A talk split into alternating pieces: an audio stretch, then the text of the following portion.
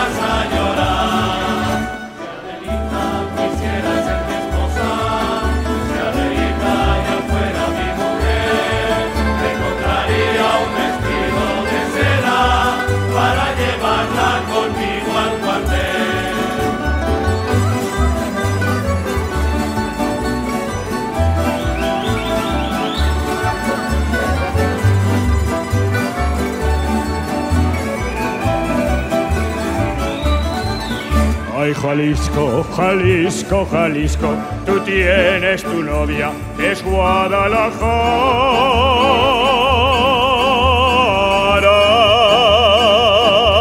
Muchacha bonita, rechola de cara, así son las hembras de Guadalajara.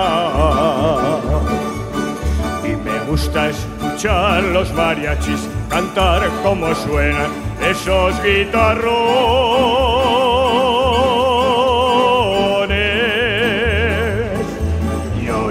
Cómo suenan esos guitarrones y echar tequila con los valentones. Ay, ay, ay, ay.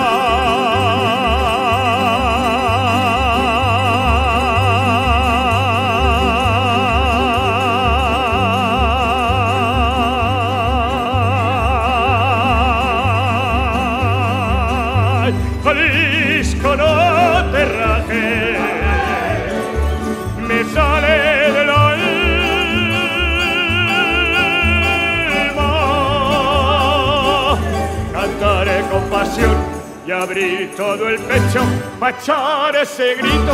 Qué lindo es Jalisco, palabra de honor. Y abrir todo el pecho para echar ese grito. Qué lindo es Jalisco, palabra de honor. Y allá en el rancho grande, y allá donde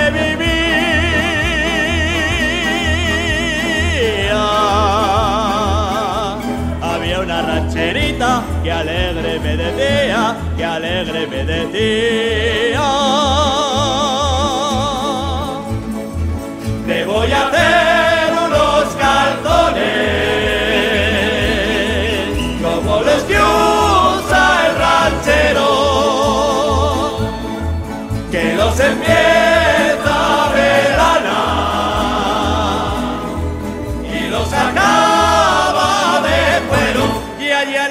Grande y allí a donde vivía.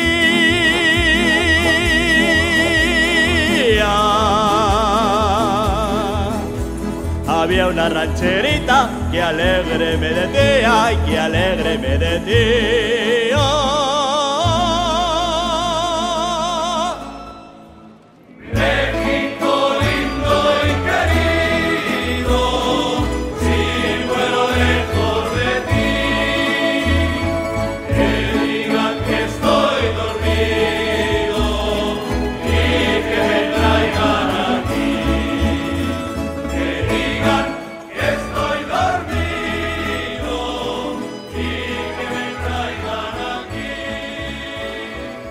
Escuchamos popurrí de música mexicana interpretado por la Tuna de Ingenieros Industriales de Zaragoza en España. Espero les haya gustado, queridos amigos, esta música de estudiantina.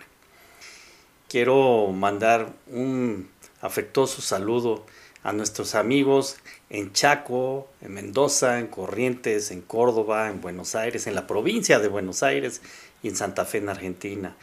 Y pues como siempre me quedan pendientes eh, saludos allá en Chile, que ya la cápsula pasada di algunos, a las personas que nos escuchan desde O'Higgins, de Biobio, de la región de Magallanes y obviamente de la ciudad de Santiago.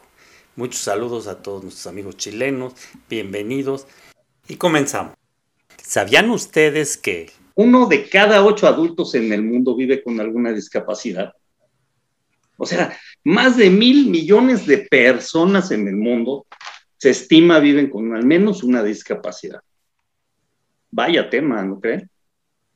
Sin duda, cada uno de nosotros conocemos o tenemos en casa personas con discapacidad. Y bueno, requieren de atenciones especiales, de cuidados especiales y de un trato especial, un trato humano. Aquí en América Latina, la proporción es similar a la del mundo. Se estima que es un 13% de la población, que obviamente varía de país a país.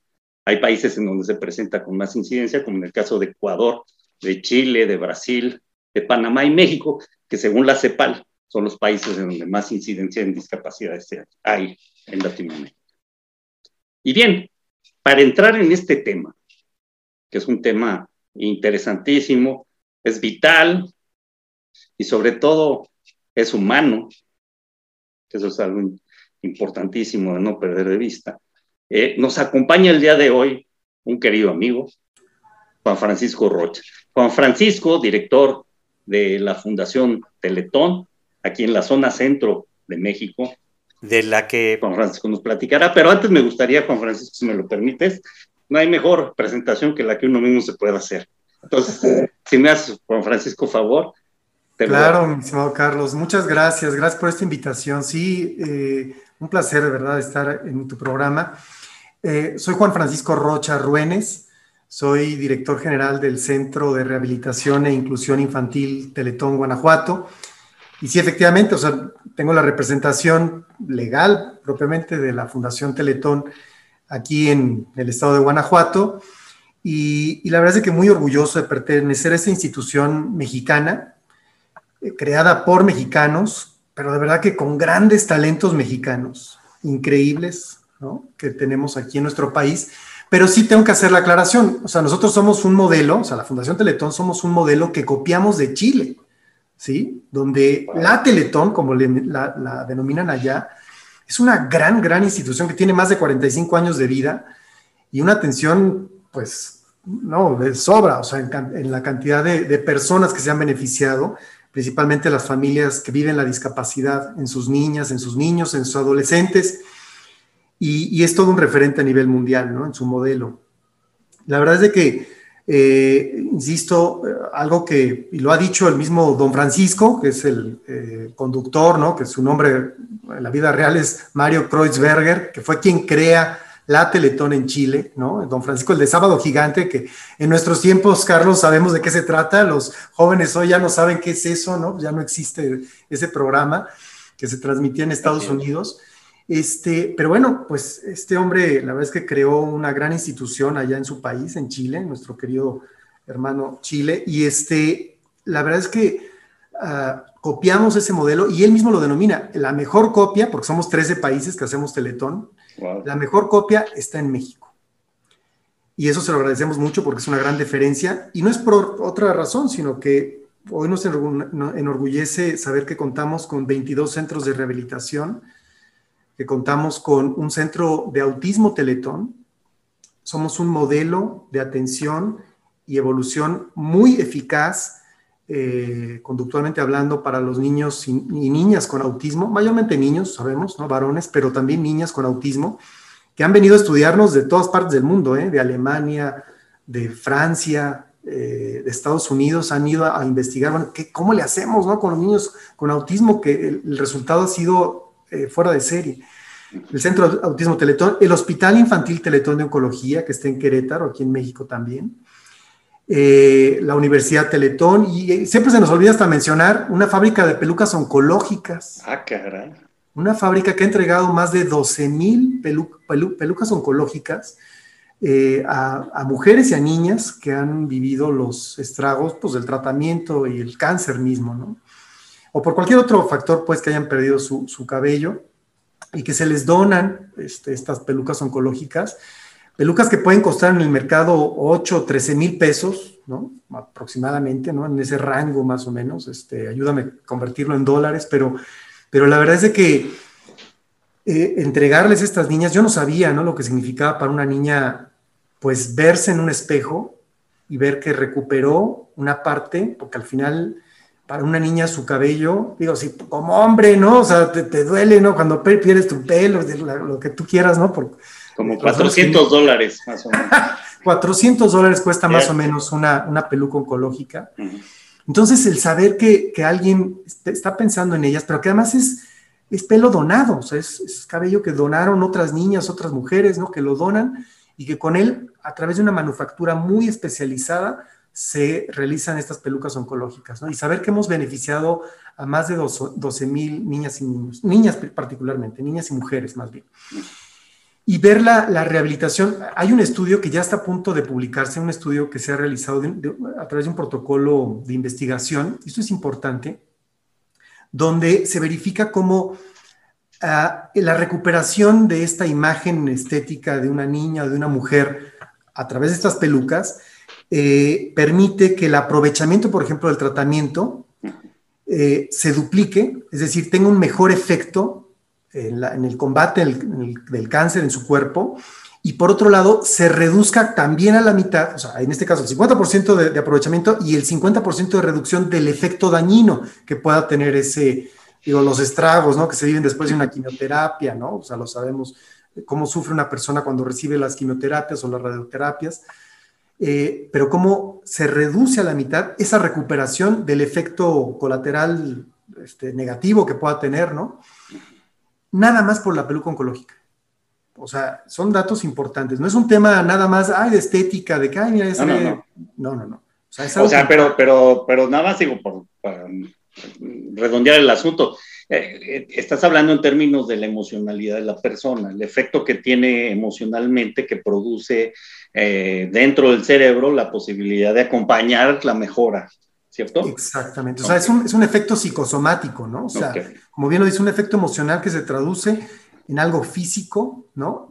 Y, y, de buena evolución, una evolución positiva wow. este, con respecto a, a, este tema, ¿no? De, del cáncer. Mm. Entonces, pues eh, vamos, en eso se ha involucrado nuestra fundación. Insisto, también tenemos una universidad Teletón, pero eh, yo llego a la universidad, digo, perdón, yo llego a la, a la Fundación Teletón eh, hace 14 años yo sinceramente lo digo con toda la soberbia, ¿no? De ese momento que dije, no, hombre, o sea, en seis meses ya, ahí nos vemos, ¿no? Porque era un tema que teníamos financiero que resolver aquí en nuestro CRIT Guanajuato.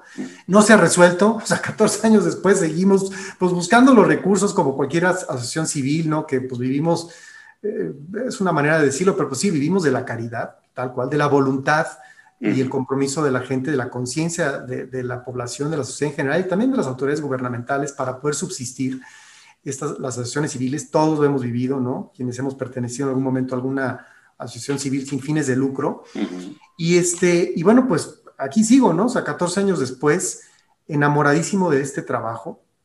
Eh, es muy distinto cuando colaboras en un centro de rehabilitación como, como son estos centros de alta especialidad en rehabilitación. O sea, aquí no es un centro donde tienes nada más a un terapeuta o terapeuta físico, ocupacional o de lenguaje y, y pues eh, le da cierta terapia, no, es un centro de alta especialidad porque tenemos 10 médicos subespecialistas, es decir, médicos en genética, en comunicación humana, en ortopedia pediátrica, en neumología pediátrica, en rehabilitación pediátrica, etcétera, etcétera. O sea, todas las especialidades que tú puedas imaginar, ¿no? En parte que tengan que ver con el tema de rehabilitación pediátrica, que hacen un diagnóstico y un pronóstico integral de una niña, o sea, todos ellos se juntan y hacen el diagnóstico y el pronóstico integral de un niño, de una niña, de una familia que vive la discapacidad en sus hijos, ¿no? Y entonces te lo digo así, o sea, llegan mamás, han llegado muchas mamás aquí a este centro donde no saben qué es lo que tiene su niña o su niño, no saben, o sea, algo tiene mi niño, pero no sé qué es. Y aquí se le hace ese diagnóstico integral y ese pronóstico y el plan de, tratamiento para alcanzar ese pronóstico.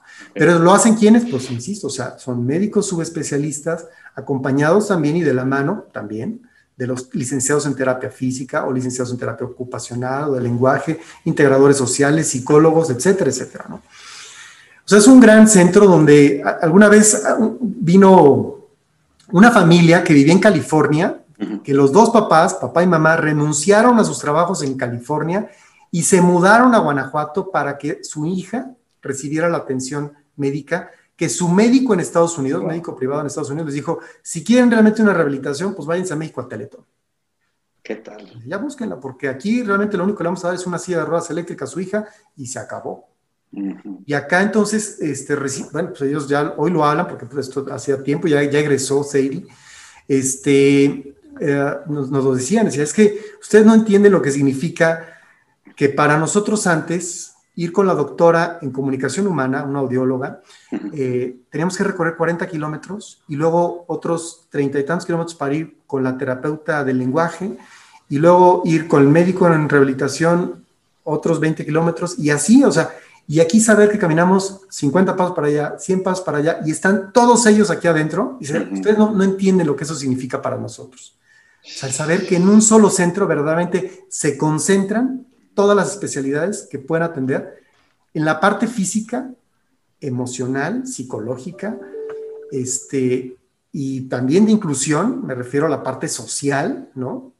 ¿En qué sentido la parte social? Es que tenemos que buscar, nosotros por eso nos llamamos Centro de Rehabilitación e Inclusión Infantil Teletón. Guanajuato, en el caso aquí Guanajuato, Chihuahua, Coahuila, etcétera, ¿no? Los otros centros. Eh, porque una parte sí es la parte física de rehabilitación, eh, que tiene que ver estrictamente con el tema médico, pero que también está de la mano junto con nuestro modelo de atención, la parte de inclusión, que significa que la familia verdaderamente incluya en todas sus actividades de la vida diaria humana al niño, a la niña con discapacidad, se le incluya y también en la escuela y también este, en cualquier ámbito público. Y nosotros estamos preocupados en esa parte. Por ejemplo, nosotros visitamos por lo menos dos veces al año a las familias que se atienden en nuestro centro. O sea, lo visitamos en su casa, lo visitamos en la escuela, ¿no? Si es el caso, si ya tiene, está en edad escolar. Para que verdaderamente el niño o la niña estén incluidos en sus actividades con los congéneres, ¿no? O sea, en la escuela, ¿no? O en su casa, que no sea un mueble más el niño o la niña, sino que esté verdaderamente incluido, ¿sí? Fíjate, Juan Francisco, perdón que te interrumpa, es que ahorita me hiciste recordar algunas cosas históricas de mi vida. Mi suegra, yo tengo un cuñado con discapacidad, y recuerdo que mi suegra abrió casas especializadas, digamos, para atender discapacidades, precisamente porque estaba su hijo en ese medio, y entonces obviamente ella fue una impulsora de varios centros de atención. Y algo que me queda muy en el recuerdo era cómo fue rescatando, por decir esa palabra, este, a, niños con discapacidad que los tenían amarrados en sus casas, pero encadenados, ¿eh? para que no se les fueran de la casa mientras se iban a trabajar, ¿no? A lo mejor las personas dirían, algunas, ah, qué exagerado, no, es una cosa terrible lo que pasa en los hogares luego, porque no saben qué hacer con los hijos, pero en lugar de beneficiar se maltratan. A lo mejor no es la intención, pero pero hay que darnos cuenta de lo que pasa en realidad en las casas. Y ahorita que estás diciendo esta parte de inclusión, de trabajar con ellos, me recuerdo eso, quería yo hacer el comentario, sobre todo para sensibilizar a las personas que nos escuchan de la importancia del trato de las gentes, de la importancia, si de por sí nos cuesta trabajo como personas luego tratarnos bien. Pues a las personas con discapacidad. Que les tienen una situación compleja, mucho más que la nuestra, pues hacerlos parte, ¿no? Hay que sumar, no restar. Perdóname. Sí, Carlos. Oye, muy loable de parte de tu suegra, ¿no? O sea, involucrarse así con, con distintos centros y, y, sí, definitivamente nosotros lo hemos vivido en carne propia, eh, aquí mismo en Irapuato, este, donde en una comunidad rural, así tal cual como lo dices tú, o sea, había cuatro, una, una familia que tenía cuatro hijos con discapacidad. Y igual, o sea, era una discapacidad física y una discapacidad intelectual, cognitiva, y que a uno de los niños, a Pedrito particularmente, lo tenían amarrado. O sea, todo el día estaba amarrado, porque si no, pues es que le pega si no a las chivas, y es que si no me está molestando a los niños, etcétera. Entonces, pues era empezar de cero con esta familia, particularmente con, en, todos los sentidos, ¿no? O sea, fue un trauma tremendo cuando se hizo la primera visita en su domicilio. Te digo un trauma porque era muy complicado, o sea, era una pobreza extrema, eh, el, lugar olía tremendamente, o sea, no, no, no sabe, o sea, de verdad, quienes fueron en ese momento, yo, a mí no me tocó la primera ocasión, pero quienes fueron, o sea, me lo comentaron, dice, o sea, después de que vimos la situación en la que estaban viviendo, se había más moscas por todos lados que todas las que he visto en mi vida, así me dijo una compañera en algún momento, y, era una pestilencia tremenda, ¿no? Entonces, o sea, eso, eso, es un infierno para una familia, o sea, eso no podía ser. Hoy te lo digo y me, me, da mucho orgullo decirlo, esta familia,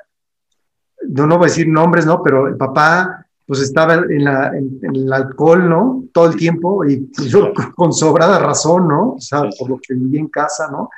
Este, la mamá, pues terrible, llorando todo el tiempo igual, ¿no? O sea, cuestiones de pobreza. Hoy te lo digo, la fundación les donó una casa, eso sí lo, tengo que decir, la fundación construyó una casa y se las donó. No es nuestra, nuestro objeto social construir una casa, no, no es. Pero no podíamos ser indiferentes a eso. entonces teníamos que hacer, por así que de raíz, reconstruir esa familia, así tuvo que ser, o sea, hacer una intervención en esa familia para poder, y te lo digo de verdad, o sea, eh, hoy por hoy eh, la señora, no quiero decir los nombres, pero pues claro que los tengo, son muy cercanos pues a nuestro sí sigue viniendo a nuestro CRIT de vez en cuando, nos visita con cariño. Igual su esposo, ¿no? Que dejó por completo, gracias a Dios, la bebida y este, le ayudamos a, tener una crianza de, chivas, ¿no? Entonces, oh, qué maravilla. Le va bien, o sea, porque dice, no, hombre, no me las dejan ni crecer, ya se las están llevando porque no se las compran, ¿no? Este, encontramos una persona muy semejante a él que le ayudó justamente asesorando en esto. Pero bueno, son esas actividades que nadie ve, ¿no? Y que ahí están, o sea, que vamos dejando poco a poquito estas, yo digo que son, son, son nuestros niños con discapacidad, de, uno, de una otra manera, tendrían que ser un fermento, un de solidaridad, de amor en la comunidad donde están. Y pues eh, eso es a lo que nos dedicamos. O sea, siempre lo hemos dicho, nuestro lema es el amor y la ciencia al servicio de la vida. Y de verdad, si algo me queda claro es que aquí solamente impera la ciencia, ¿eh? o sea, la ciencia está a o sea, al tope. Nos decían, oye, ¿por qué no tienen equinoterapia? Porque hoy por hoy, y espero que me corrijan, me gustaría mucho que me corrigieran amigos que estén en otros países, ¿no? Que nos digan, no, está mal, a ver, ¿por qué eso no es así? Este, la equinoterapia como tal, hoy no existe un protocolo de investigación publicado en revista indexada que realmente avale que la equinoterapia particularmente, la terapia con caballos, tenga un beneficio este, sustantivo y uh, complementario en la rehabilitación de un niño o una niña, o lo que sea, puede ser trastorno del espectro autista o TDAH, lo que ustedes quieran, o discapacidad en general física, no lo sé. Este, pero no existe. Y nos han dicho, ¿por qué no tiene quimioterapia? Porque científicamente hoy no lo tenemos comprobado. Lo, lo intentamos hacer nosotros aquí en nuestro CRIT, desafortunadamente no se pudo concretar eh, por completo, puedes llevar de, de, cabo a rabo el, el, protocolo de investigación, pero, pero la verdad es que hoy todavía no está comprobado. Y además, lo peor del caso es que sí hemos verificado los beneficios que tiene la quinoterapia, pero lo hemos verificado empíricamente, ¿no? científicamente no está comprobado, pero insisto, aquí impera la ciencia, sí es cierto, pero a través siempre de la cordialidad, de la empatía, y por qué no decirlo en esta palabra, de la compasión. Porque cuando entra una mamá o un papá que vienen con el alma destrozada, por supuesto. Porque tiene su niño, o sea, que esperaban ellos tener, que naciera su niño sano, bien, ¿no? Este, o que tuvo un accidente, ¿no? Porque también sucede, ¿no? Que tuvo un accidente y vienen con el alma destrozada. Y no es, no lo puedo decir de otra manera, ¿no? Pues aquí en Guanajuato así lo podríamos decir, ¿no? Por el pípila, ¿no? Pues quienes no sepan, ¿no? Pues este, eh, se cargó una piedra a sus espaldas, ¿no? Para abrir la lóndiga, ¿no? En llamas, etcétera, ¿no? Pero, pero al final es como compartir esa, esa piedra, esa roca emocional que trae la familia, decirle, vente, yo te ayudo, ¿no? Y vamos juntos y colaboramos contigo, ¿no? Y entonces se sienten acompañados y al final es eso, es la compasión, el entender que, que estamos en esta circunstancia de vida donde había una, una, caricatura muy, muy sencilla, ¿no? Que dice, o sea, donde estaba una familia con niños regulares sin discapacidad y es una autopista, ¿no? Y es una autopista feliz, ¿no? Y de pronto está otra imagen, ¿no? donde dicen, no, a usted les toca un niño con discapacidad. Entonces, justo partiendo del mismo lado, lo que sigue es una vía sinuosa, con muchas curvas, con, con, lluvia, etc. Y entonces, eso es lo que vive una familia, al final, con un hijo con discapacidad, ¿no? O sea, es, un, es, una, es, un, es algo desconocido, o sea, es oscuro quizá en algunos casos, ¿no? Este, es un mundo paralelo, si lo queremos ver de esa manera, pero donde tenemos que hacerle sentir que tienen compañía. Y por el otro lado, también dar luz a quienes creemos, o sea, que decir, no, yo estoy bien, mi niño no tiene discapacidad, yo estoy bien. No, espérame, hay que tener esa conciencia, primero de que todos tenemos un boleto que en cualquier momento podemos cambiar, que se llama discapacidad, ¿eh? todos. Y si bien nos va y llegamos a viejos, algún momento vamos a necesitar apoyo, asistencia de algo, ¿no? Pero todos tenemos en algún momento un boleto de la discapacidad. Y por el otro lado, el que tenemos que tener solidaridad y compasión y también entendimiento y esta, esto es parte, porque a mí cuando me dicen, no, es que ponemos rampas, ¿no? Este, somos muy incluyentes porque ponemos rampas. No, las rampas son lo de menos. O sea, el tema está acá, en la cultura, en la mente, en, en, la forma como nosotros concebimos lo que significa una persona con discapacidad. Y le hemos hecho el estudio, perdón Carlos, ya me estoy extendiendo quizá, pero hemos hecho el estudio. Un chavo que podía caminar, hace 12 años hicimos ese experimento, un chavo que podía caminar, se sentó en una silla de ruedas, y además era un chavo bien parecido, ¿no? Este joven, unos 20 años, una cosa así, ¿no? Pero hicimos el experimento allá en la Ciudad de México, en Pino Suárez, ¿no? Ya sabes, en la parte peatonal, que es un hervidero de gente, ¿no? En el centro de la Ciudad de México. Y él se puso en medio, así, como casi, casi como obstaculizando un poquito la banqueta, ¿no? Este, se puso en medio.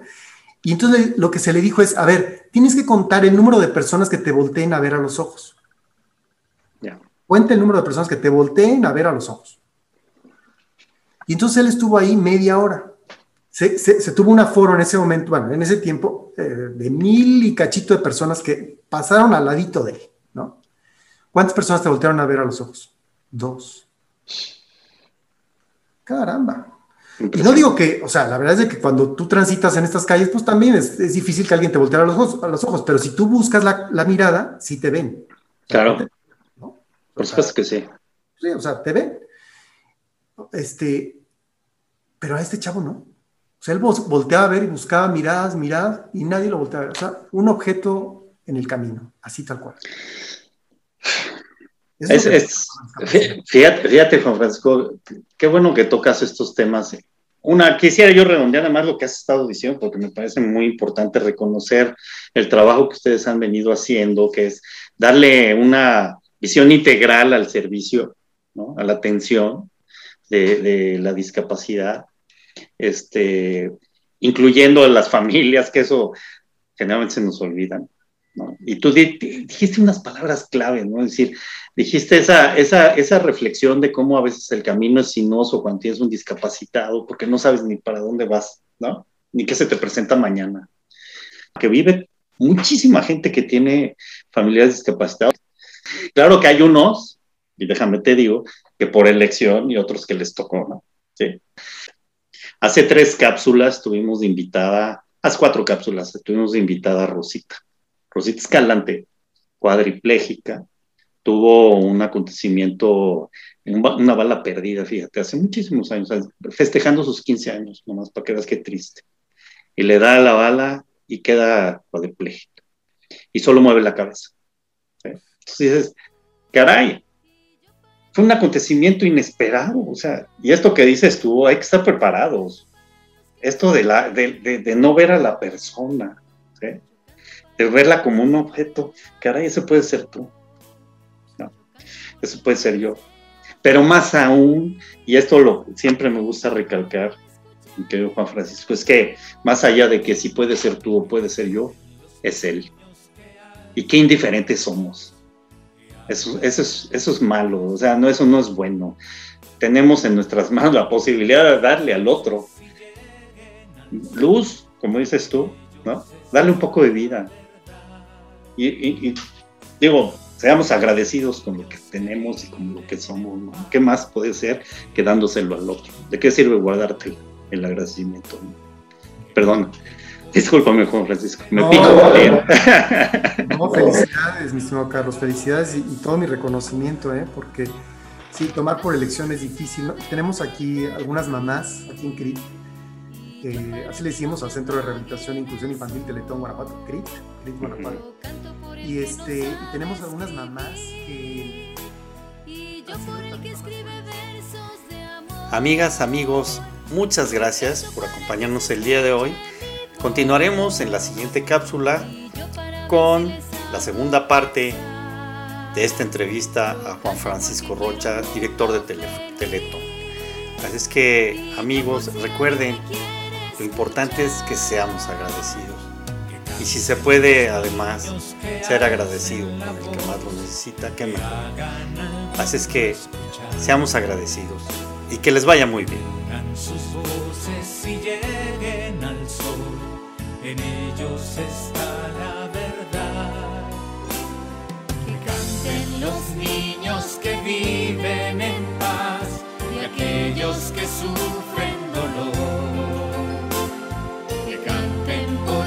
esos que no cantarán, porque han apagado su voz.